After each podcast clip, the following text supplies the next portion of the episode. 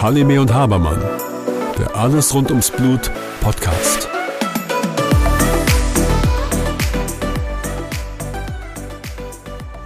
Hallo Susanne. Hallo Björn. Wir sind hier knapp 300 Meter vom Kurhaus in den Park reingelaufen zu einer Parkbank. Wie geht's dir? Du, am Anfang war es ein bisschen beschwerlich. Da hatte ich ähm, Schmerzen.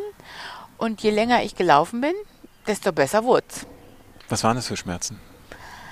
Ja, die typischen, die man als Hämophiler von Willebrand Typ 3 Patient hat, ähm, Anlaufschmerzen. So als wenn du ein bisschen Öl brauchst, bis alles in Gang kommt. So, es quietscht alles, knatscht alles, tut weh und äh, eigentlich hätte ich am liebsten die nächste Parkbank, die, äh, die erste Parkbank, muss ich dir ganz ehrlich gesagt, genommen, um mich wieder hinzusetzen. Aber ähm, ich bin einfach mit euch mit weitergelaufen. Es war auch ein bisschen zu heiß, oder? Ja. ja. Und da vorne war es wirklich heiß, also haben wir uns eine Parkbank im Schatten gesucht und bin dann, ähm, ja, brav weitergelaufen und irgendwann war der Schmerz tatsächlich, ich will nicht sagen weg, aber er wurde weniger, viel, viel weniger, muss ich dir sagen. Wenn du sagst, typischer Schmerz eines Hämophilen ähm, oder von Willebrand-Patienten, wie würdest du diesen Schmerz charakterisieren? Ist der so ein Schmerz, wie man ihn von Zahnschmerzen kennt? Oder ist es mehr so ein Schmerz, wie wenn ich mir das Knie irgendwo anstoße?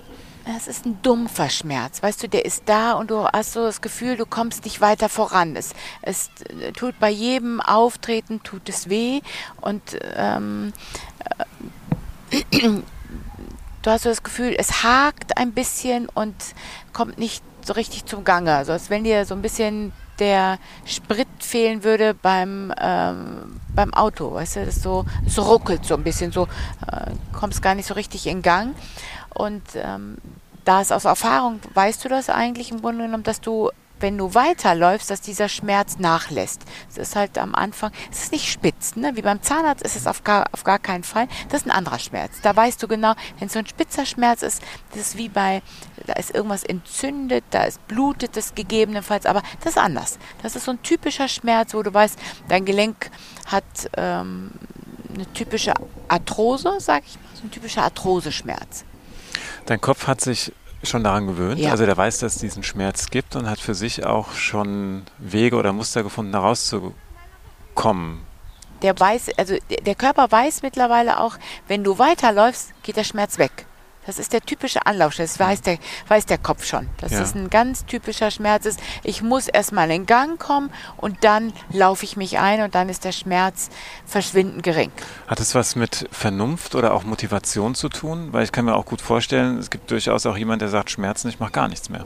Ja, das äh, gibt es tatsächlich. Ähm, berichten die Patienten, wenn sie noch nicht an diesen Schmerz gewöhnt sind. Das heißt, sie haben bisher, kennen sie diese Schmerzen, Blutungsschmerzen, so nenne ich das mal. Sie spritzen, dann ist der Schmerz weg.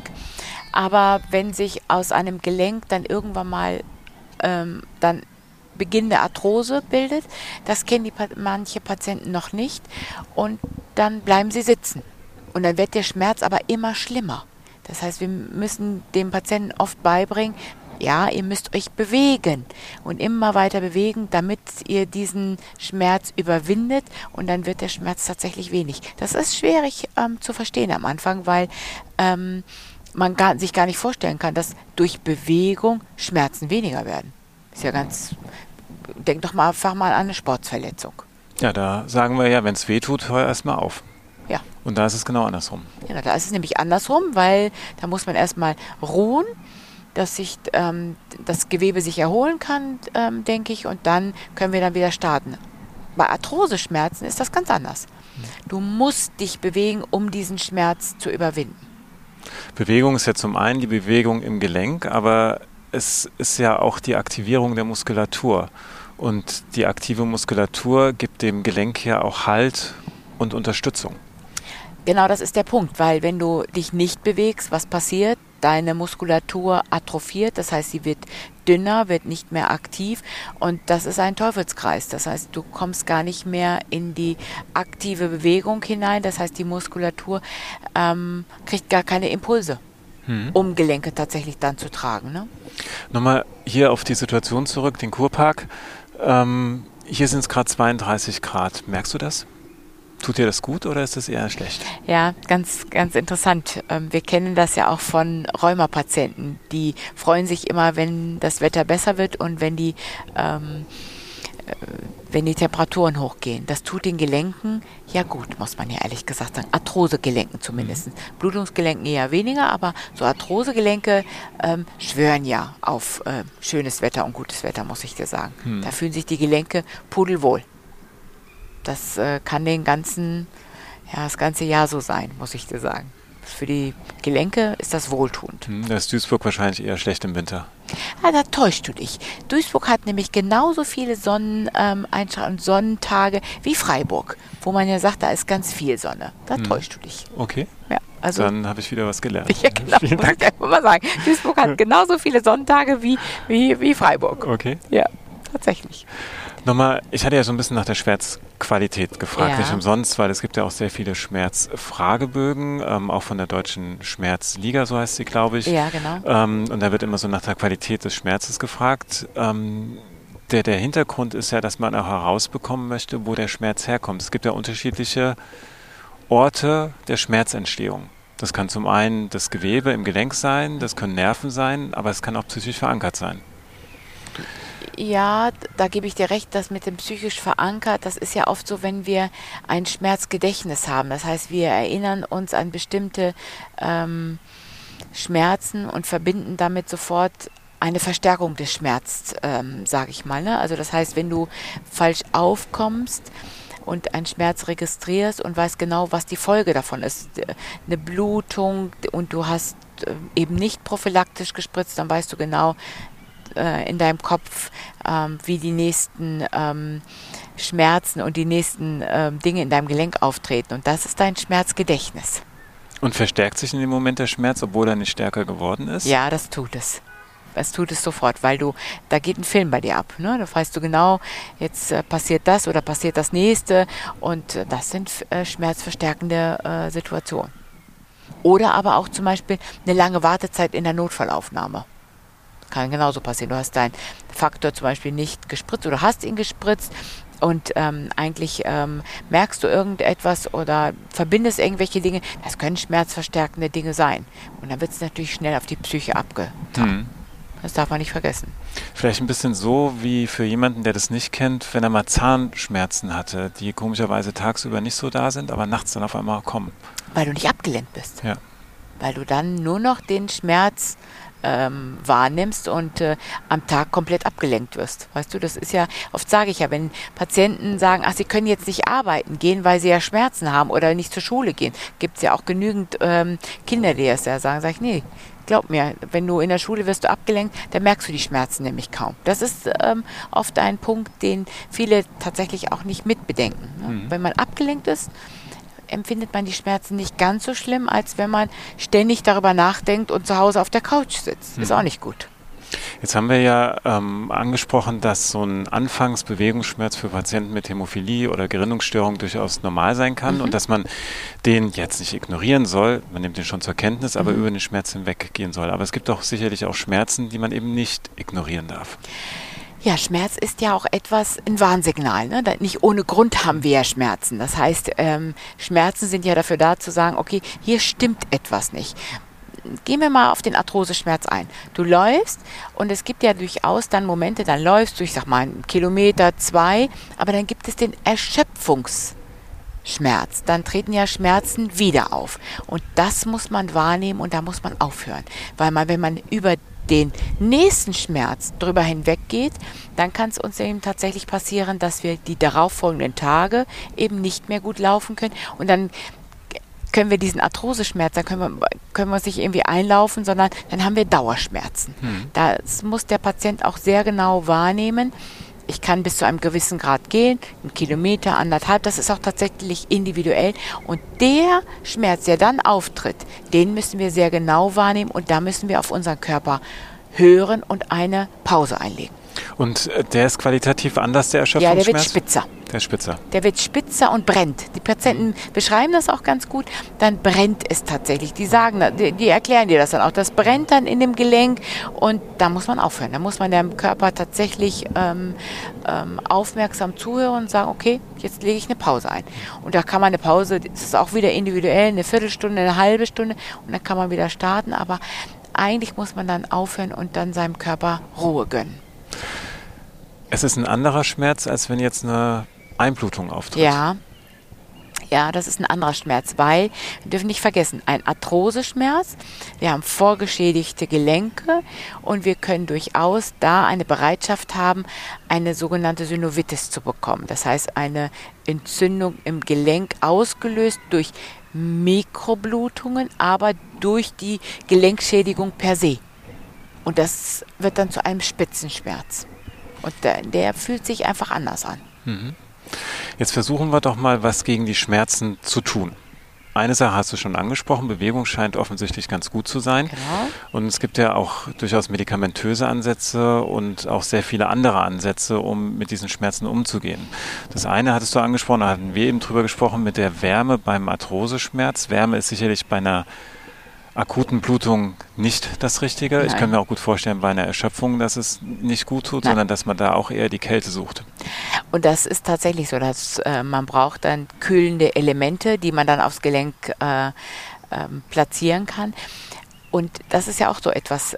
Ähm, Kälte bei einer akuten Blutung ist super, aber die sollte man ja nur punktuell einsetzen. Ich mhm. glaube immer nur für zehn Minuten, eine Viertelstunde und dann muss die Kälte wieder weg, damit äh, Kälte überhaupt wirken kann. Weil wenn man, es gibt ja dann die Situation, dass da Patienten Dauerkälteelemente und Kühlelemente auf ihre Gelenke packen, das ist tatsächlich schädlich fürs Gelenk. Kälte sollte immer nur so für 10 bis 15 Minuten angewendet werden und dann sollte wieder eine Pause von ein bis zwei Stunden gemacht werden, weil wir sonst die Gefahr haben, dass es zu Verbrennung kommen kann. Auch Kälte kann Verbrennung oder verbrennungsähnliche Zustände der Haut bewirken. Und auf der anderen Seite brauchen wir auch ein bisschen Durchblutung, damit das eigentliche Problem weggeht. Die Entzündung nämlich. Die Entzündung. Interessanterweise, du hast gerade was erwähnt von wegen Verbrennung bei äh, Eis. Ich kann mich erinnern und eigentlich weiß ich das ja, aber da hatte ich irgendwie das Bedürfnis, dass diese Blutung schnell ähm, behoben wird und dass diese Blutung ganz schnell ähm, ja, äh, aus dem, aus dem Gelenk herausgenommen wird. Nicht nur meine Gerinnungsfaktoren. Und ich muss dir sagen, ich habe da ein, zwei Stunden Kälte auf meinen Ellenbogen draufgepackt. Weißt du, was passiert ist? Ich habe tatsächlich eine Verbrennung gehabt. Und die dann zu behandeln, war wirklich ähm, furchtbar, weil das hat ungefähr ich glaube, eine Woche gebraucht, bis das wirklich ähm, behandelt werden konnte. Also tatsächlich, das muss ich am eigenen Leibe auch erfahren. Kälte kann Verbrennung auslösen, ob, obwohl ich das eigentlich schon längst weiß. Aber ähm, man ist ja dann einfach in sich dann getriggert. Man möchte eine Blutung schnell behandelt sehen und erhofft sich dann mit viel hilft viel. Das dass es schneller weggeht. Ja, das habe ja. ich wirklich erhofft, aber muss dir sagen, ich habe genau das Gegenteil damit erreicht, nämlich eine Woche damit äh, Belastung gehabt. Mhm. So, jetzt haben wir letztendlich zwei Sachen schon mal. Das eine sind Kälte oder Wärme, je nachdem, was es für ein Schmerz genau. ist. Ähm, und dann hatten wir eben schon Bewegung als Behandlung des Arthroseschmerzes. Ja, richtig. Ähm, bei der akuten Blutung ja zunächst mal die Rückstellung. Auf jeden Fall. Oder Rückhalten. Ja, ich, ich sagte mal, ähm, was man machen sollte, ist, ähm, die Blutung müssen wir behandeln. Das heißt, wir müssen Gerinnungsfaktoren geben. Damit stoppen wir die Blutung. Jetzt passiert ja folgendes, wenn wir eine Blutung im Sprunggelenk haben, wir nehmen ja automatisch eine Schonhaltung ein. Was machen wir? Wir laufen nicht so normal, wie wir es normalerweise tun. Das heißt, wir nehmen eine Schonhaltung ein und der, das Gedächtnis merkt sich, aha, wir haben hier eine Blutung, also ähm, nehmen wir eine Schonhaltung ein. Aber damit wir nicht dauerhaft in dieser Schonhaltung äh, gehen, müssen wir zumindest gucken, dass wir für die ersten ein, zwei, drei Tage Schmerzmittel und antientzündliche Mittel einnehmen, damit wir uns nicht andauernd an diese Schonhaltung gewöhnen. Das ist ja ganz wichtig an der Stelle. wir müssen jetzt keinen Dauerlauf ähm, starten, aber normal gehen sollten wir doch irgendwie ein, einbehalten, sage ich mal. Oder zumindest nicht, dass wir uns ständig an dieses ähm, falsche Gehen gewöhnen. Ja, das sind die Muster, die im Gehirn oder auch in den darunterliegenden Bahnen verankert werden. Das heißt, der Körper nimmt das Neue erst nach einigen Tagen dann als normal an und geht dann immer wieder in diese Normalität zurück. Ganz schlimm war es ja früher, als man tatsächlich bei Blutungen die Patienten dann entsprechend, äh, beziehungsweise die Gelenke dann eingegipst hat und für lange, lange Zeit erstmal ruhig gestellt hat. Und da sind wir ja heute Gott sei Dank von weg. Das heißt, ein bisschen Bewegung tut auf jeden Fall auch dem Gelenk gut, weil es fördert ja auch die Resorption des Blutes ähm, und es verhindert eben, dass krankhafte Bewegungsmuster eintreten. Und da spielen ja die entzündungshemmenden Medikamente ähm, auch eine Rolle, weil die eben auch diese Schmerzen reduzieren. Aber ein ganz anderer Faktor ist ja auch, wenn Blut drin ist und Blut wehtut, liegt es ja nahe, dass wir es vielleicht rausholen. Auf jeden Fall. Und auch das kann ich nur an der Stelle noch mehr ähm, verstärken. Die Patienten haben ja oft Angst, ähm, dass jemand mit einer äh, Spritze um die Ecke kommt und Blut rausholen möchte. Weißt du, das ist ja oft so verankert. Mit der Spritze kann ich ja tatsächlich auch nochmal Verletzungen ähm, setzen. Und ich glaube, das ist nochmal ein ganz wichtiger Punkt, dem Patienten ganz klar zu machen. Wenn ich das Blut entferne, da ist ja das, ähm, Schlimme, was da drin ist, ja das Eisen, was übrig bleibt und das zerstört das Gelenk. Durchaus Blut rauszuziehen. Und ähm, damit haben die Patienten ja oft ganz schnell ähm, Entlastung und ähm, der Schmerz lässt nach. Ich glaube, das ist auch nochmal ganz, ganz, ganz wichtig an der Stelle. Damit können wir auch Schmerzen reduzieren. Mhm. Jetzt abschließend hatten wir ja noch das Thema, ich habe es jetzt am Anfang mal Psyche genannt, das mag vielleicht missverstanden werden. Letztendlich ist es aber eine veränderte Schmerzwahrnehmung. Das heißt, ja. der Schmerz wird anders empfunden, als er ist. Das, ähm, der Warns oder das Warnsignal Schmerz wird anders mhm. verankert im Gehirn. Mhm. Vielleicht zu viel oder auch zu wenig. Mhm. Da muss man doch sicherlich auch was machen. Ja, es gibt ein ganz schönes Beispiel. Ich habe zum Beispiel ähm, junge Patienten, 14, 15 Jahre, Sportunterricht, ähm, stellen sich bei mir in der Sprechstunde vor und sagen mir, sie können ganz bestimmte Sportarten nicht durchführen, weil sie dann Schmerzen haben. Interessant ist aber, wenn du in die Tiefe nachfragst und fragst einfach mal, warum, welche Bewegungsabläufe sind das, stellst du fest, dass sie oft diese Sportarten nicht gut durchführen können, weil sie eben ja nicht so wie andere eben an allen Sportarten von Anfang an am Stadt äh, teilgenommen haben. Das heißt, sie haben Angst, diese Sportart durchzuführen, weil sie sie eben nicht gut und sauber durchführen können.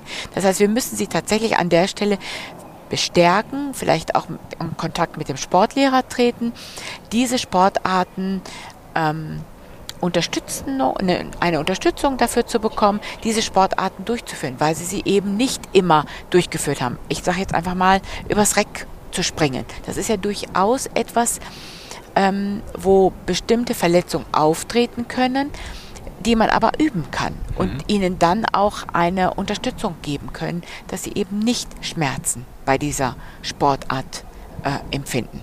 Das heißt, es werden so zwei Sachen miteinander verknüpft, die normalerweise nebeneinander sind. Das eine ist die Angst, vielleicht aufgrund eines verminderten Trainingszustandes, mhm. und dann der Schmerz, der bislang noch nicht eingetreten ist. Aber Angst und Schmerz werden verknüpft genau. und auf einmal spielt der Schmerz eine Rolle ja.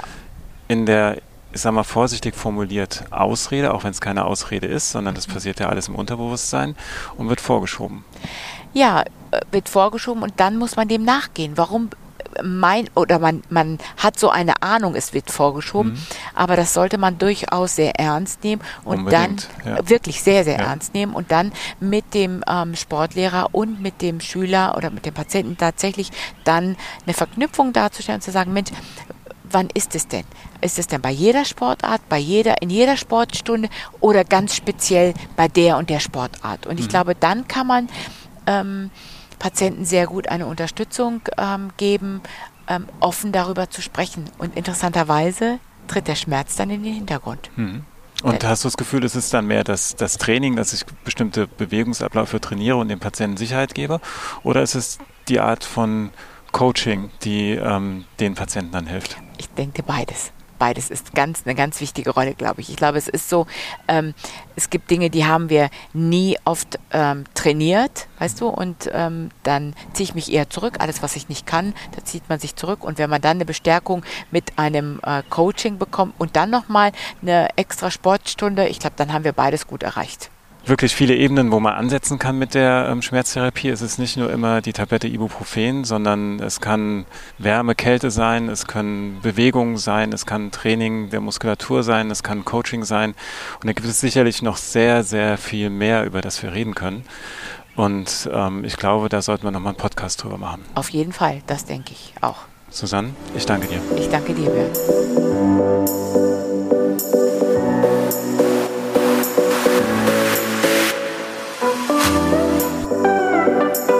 Halime und Habermann, der Alles rund ums Blut Podcast.